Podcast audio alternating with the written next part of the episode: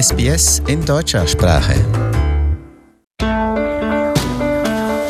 Herzlich willkommen zum Podcast Abenteuer lesen.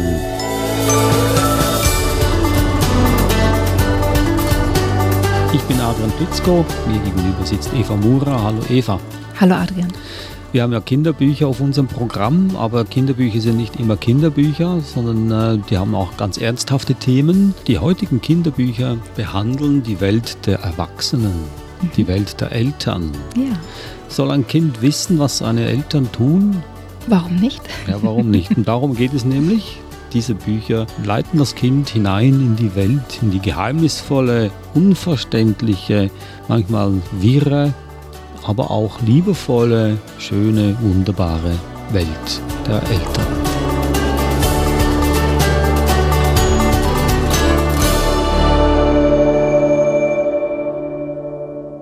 Eltern sind für Kinder ja oft auch ein Mysterium. Also die können sich auch gar nicht vorstellen, dass Eltern einmal Kinder waren zum Beispiel. Ja? So, was, du warst auch in der Schule, so quasi. ja?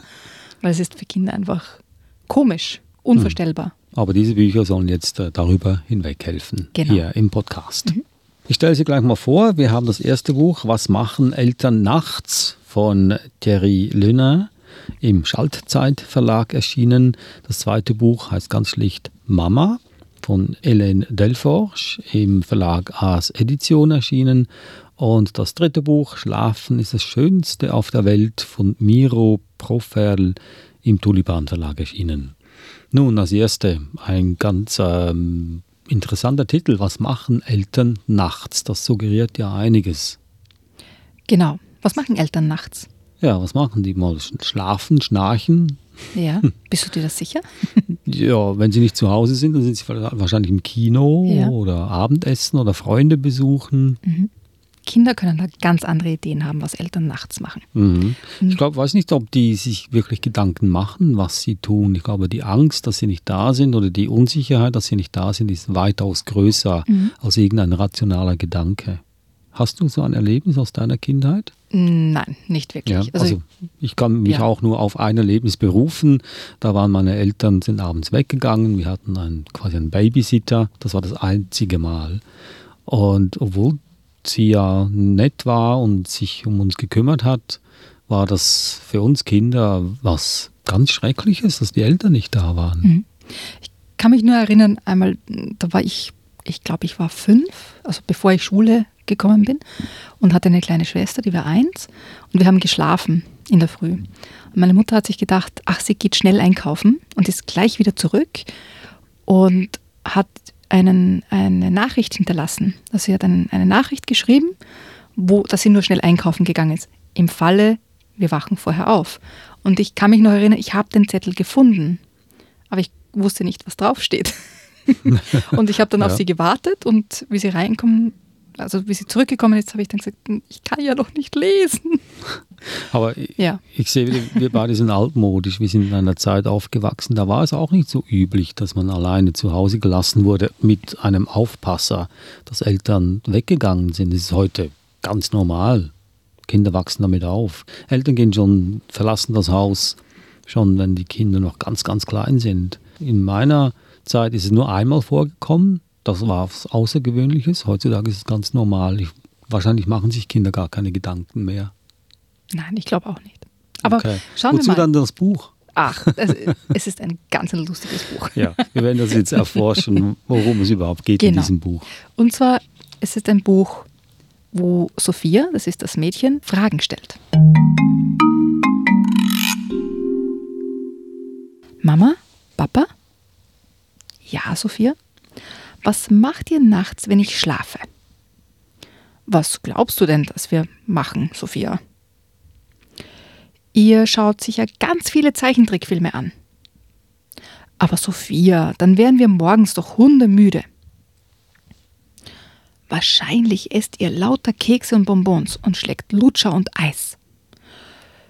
Hör schon auf, Sophia, sonst bekommen wir noch Bauchschmerzen.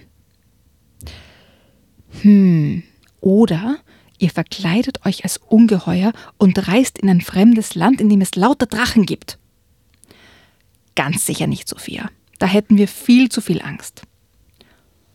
Oder aber ihr habt noch ganz viele andere Kinder und nachts kümmert ihr euch um sie. Sophia, wenn das so wäre, wo würden wir sie da verstecken? Ja, stimmt.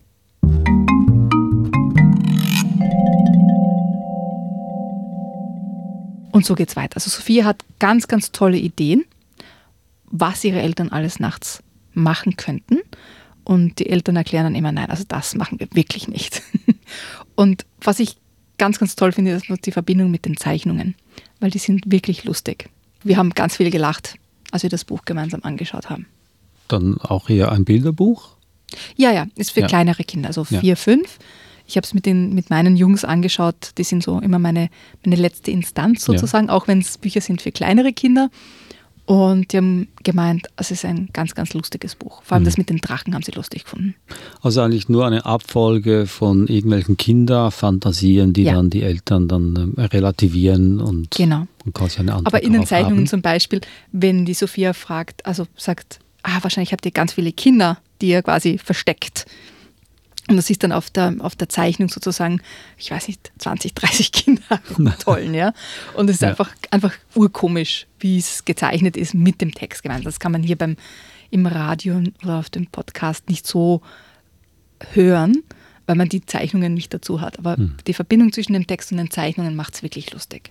Und glaubst du, das ist was Wertvolles oder was äh, Aufbauendes für ein Kind, wenn sich das Kind zum Buch anguckt?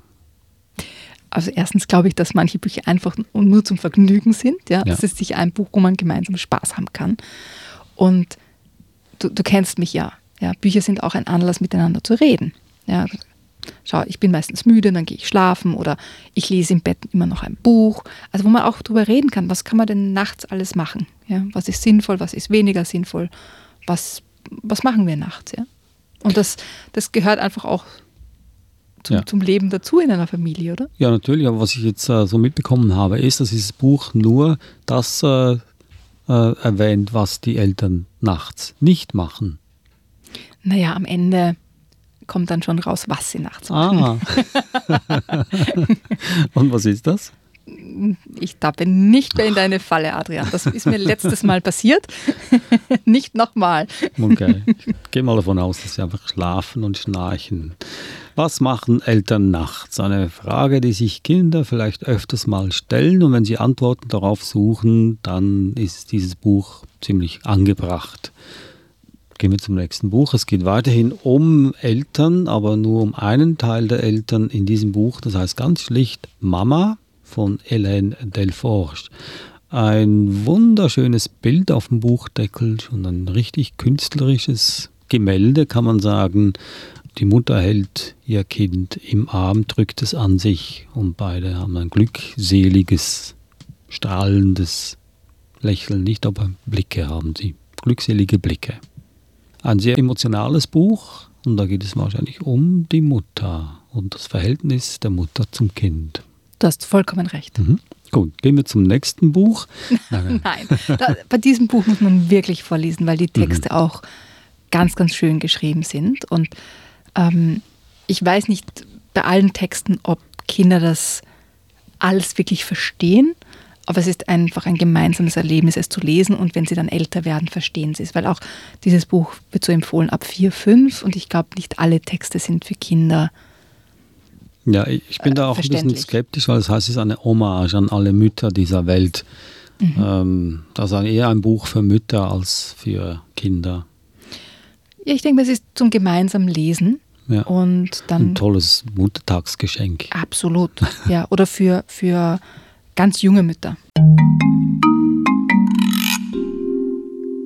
Hätte ich nicht diese Reise nach Asien gewonnen, hätte er nicht seinen Rückflug verpasst hätte ich nicht diesen Markt besucht, hätte er mich nicht aus Versehen geschubst, hätte er sich nicht entschuldigt und mich in ein Café eingeladen, hätte ich nicht angenommen, hätte er mir nicht von seinen Reisen erzählt, hätte ich nicht das rote Kleid getragen, hätte das Café nicht geschlossen, hätte es nicht plötzlich zu regnen begonnen, hätte ich ihm nicht ein Plätzchen unter dem Regenschirm angeboten, Hätte er mir nicht den Arm um die Taille gelegt, wären seine Lippen nicht so sanft gewesen.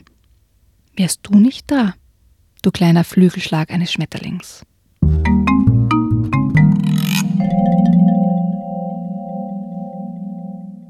Das war ein Beispiel aus dem Buch Mama. Was kann ich dazu sagen? Nichts, außer dass sich die Haare mir am Nacken sich aufstellen. Warum denn das? Ja, weil es so schmelzend ist, so schmelzig, das Ganze. Je länger ich mir das Buch angucke, muss ich sagen, es ist eher ein Marketing-Coup. Mhm. Warum äh, meinst du das? Wenn ich mir das jetzt hier angucke, auf der Webseite zum Beispiel, auf dem das Buch angeboten wird, im Werbetext heißt es auch das ideale Geschenk das perfekte Geschenk zum Muttertag und für werdende Mamas. Also es ist wirklich äh, für Mütter, die eh dann, wenn sie jung sind, junge Mütter emotional sind oder in der Schwangerschaft ist man ja überemotional, wenn ich das Wort gebrauchen darf. Das rührt zu Tränen und, und, und, und spielt eine heile Welt vor. Ich würde es einem Kind nicht empfehlen, auch nicht zusammen mit dem Kind. Wirklich, ich finde die Texte toll. Ja, für Weil, dich als Mutter, ja, aber nicht für das Kind. Doch, auch für Kinder. Ich bin enttäuscht. Der Buchdeckel sieht toll aus, aber was da drin steht. Ich finde, es geht um die, um die Beziehung zwischen Kind und Mama. Mhm. Und wie gesagt, nicht alle Texte, denke ich mir, sind für Kinder verständlich, gleich einmal, vor allem für, für kleinere Kinder. Aber ich denke, es geht um, um das Gefühl zwischen Mama und Kind. Und das finde ich kommt ganz toll rüber. Und es gibt ganz viele Bilderbücher oder, oder Bücher für kleine Kinder, wo ähm, der Text eher für die Eltern geschrieben ist oder um eine Stimmung zu erzeugen. Und ich denke mir, dafür ist das Buch sehr, sehr geeignet. Ich, ich glaube auch, dass es ein, ein gutes Geschenk ist für werdende Mütter oder für ganz, ganz junge Mamas. Oder jung im Sinne von gerade erst mit, mit Baby auf dem Weg nach Hause. Aber das heißt nicht, dass das Buch nicht für Kinder geeignet ist, sondern das liest man gemeinsam, ja, und es erzeugt eine gemeinsame Stimmung. Man kann dann über die Bilder reden zum Beispiel oder ähm, ich lese dir eines, eines vor noch. Hältst du noch eines aus? Ja, mach Gut. das. Also sind ja, wenn ja verschiedene Länder und genau. Kulturen, die werden ja genau. auch äh, porträtiert. Vivamus mia filia, adque amemus gib mir tausend Küsse. Und dann hundert, dann wieder tausend. Eskimo-Kuss, Nase an Nase. Schmetterlingskuss, meine Wimpern streichen deine kichernden Wangen. Ein Pupskuss, der im Nacken kracht. Geheimkuss, die Lippen leicht auf der Stirn. Ein Monsterkuss, der frisst deinen kleinen Bauch. Entrückt Küsse, verrückt Küsse, entzückt Küsse, auf den Rücken Küsse. Was noch? Noch ein Kuss? Glaubst du, ich habe noch einen übrig? Vielleicht eine ganz kleine Million.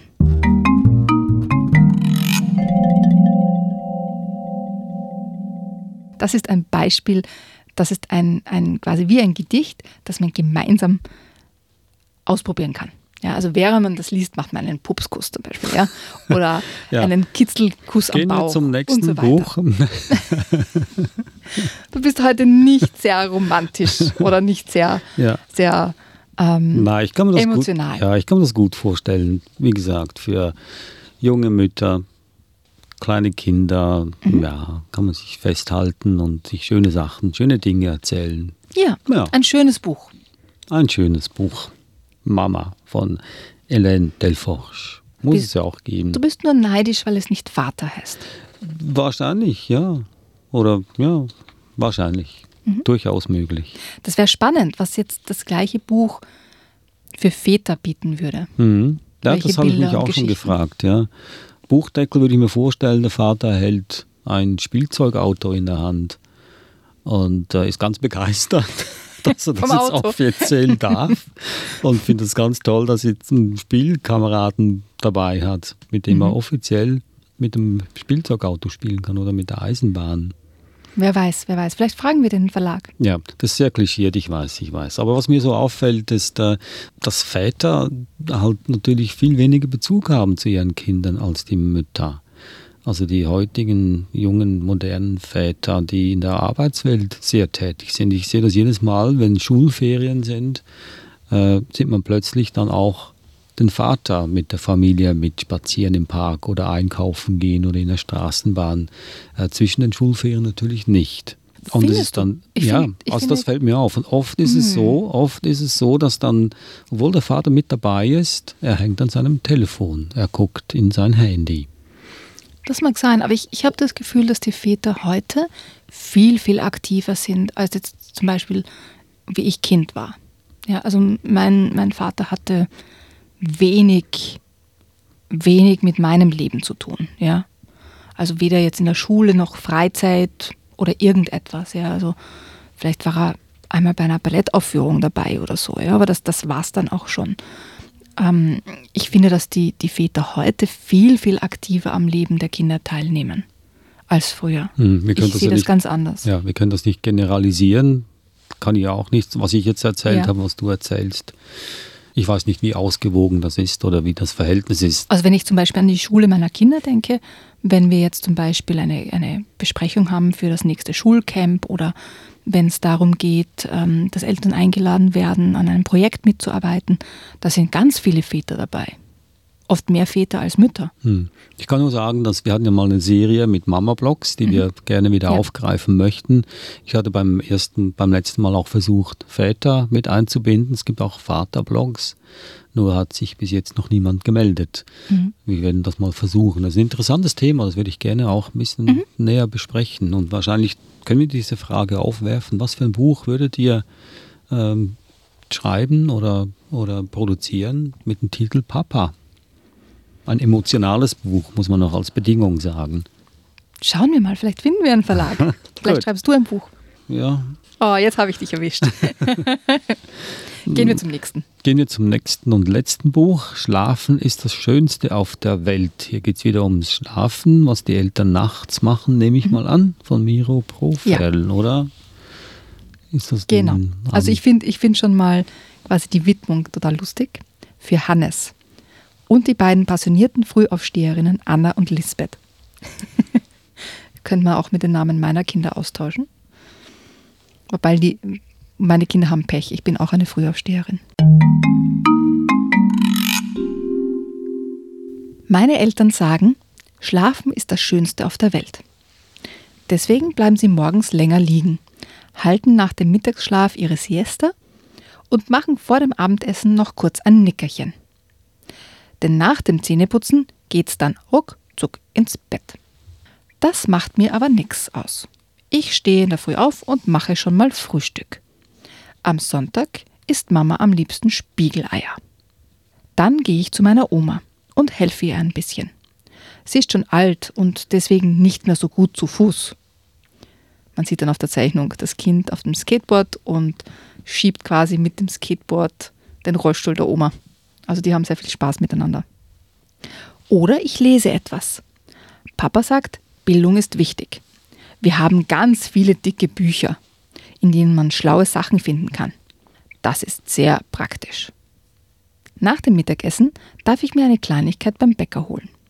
Die haben da so viele Sachen, da kann man sich fast nicht entscheiden.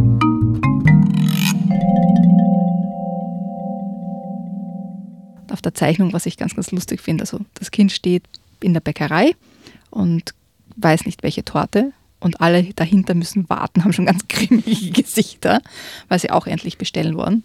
Aber das Kind lässt sich offensichtlich Zeit damit. Also es ist einfach auch jetzt kein, kein pädagogisches Buch. Ich, ich kenne schon deine, deine Widersprüche. es ist kein pädagogisches Buch. Es ist einfach ein lustiges Buch. Ja. Also was mir gefällt hier ist, dass das Kind als selbstständiges Kind dargestellt wird. Ja, absolut. So ja. fast eigentlich ähm, eine Pipi Langstrumpf fast. Sie, sie macht fast, keine Streiche, ja. aber ja. sie weiß, was sie, was sie zu tun hat, was sie tun möchte. Ja. ja. Ich finde auch die, das, zum Beispiel das Kochen ganz lustig, weil meine Kinder machen auch Spiegeleier für sich selbst. Aber ähm, in dem Fall also meine Kinder können die Spiegeleier machen, in dem Fall landen die meisten auf dem Boden in den Zeichnungen. Ja, also es ist ein lustiges Buch, kein, kein pädagogisches Buch oder keines, das jetzt philosophisch wäre in, in irgendeiner Art und Weise, aber es ist ein lustiges hm, Buch. Auch nicht so schnulzig wie das vorherige Buch. Nein, gar nicht schmutzig. auch von den Zeichnungen her nicht. Die machen aber auch noch was anderes als schlafen, die Eltern, oder? Oder nicht? Ja, es geht schon sehr, sehr ums Schlafen. Ja.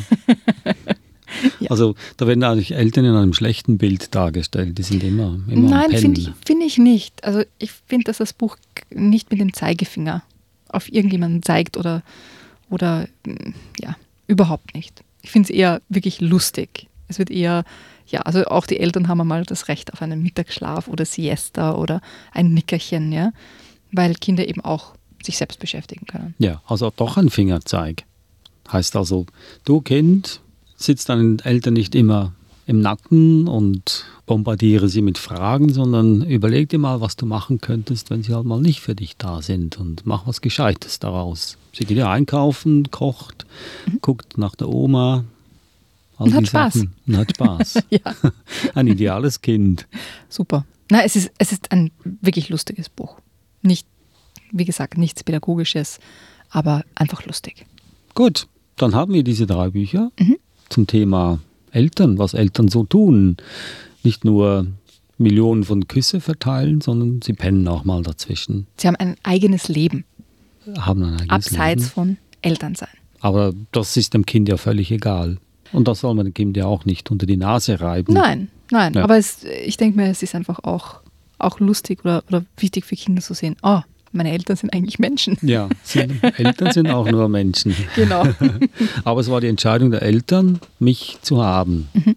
Da müssen sie jetzt auch die Konsequenzen tragen. Das reimt sich auch noch. Ja. Wow.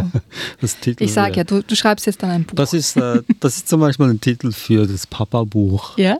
Meine, mein Vater wollte mich haben, jetzt muss er auch die Konsequenzen, Konsequenzen tragen. tragen. die Verlage werde, werden sich bei dir anstellen. Ja, ich habe auch schon etliche Ideen, was das Kind von seinem Vater verlangen darf und sollte und müsste. Perfekt. Perfekt. Nochmals die Bücher. Wir hatten das erste Buch, Was machen Eltern nachts von Thierry Lönner im Schaltzeitverlag erschienen. Übrigens werden wir mit dem Verleger vom Schaltzeitverlag bald auch sprechen. Mhm. Ja. Eine ganz tolle Webseite, wenn man da mal gucken geht. Ganz, ganz tolle Bücher. Wir haben auch schon vorher Bücher aus, von diesem Verlag vorgestellt kann mich nicht mehr so genau an die Titel erinnern, aber es waren ein paar dabei. Und äh, was so die Philosophie dahinter steckt, hinter diesem Verlag und was für ein Programm sie haben, das werden wir dann alles erfahren, wenn wir in Bälde mit ihm sprechen werden. Das zweite Buch war Mama von Hélène Delforge, ein wunderschönes Buch zum Angucken. ich kann es nicht lassen. Auch ganz wunderschöne Texte erschienen im, Edition, im Ars Edition. Das dritte Buch Schlafen ist das Schönste auf der Welt von Miro Profel im Tulipan Verlag erschienen. Ja, danke Eva. Danke dir, Adrian. Tschüss. Servus.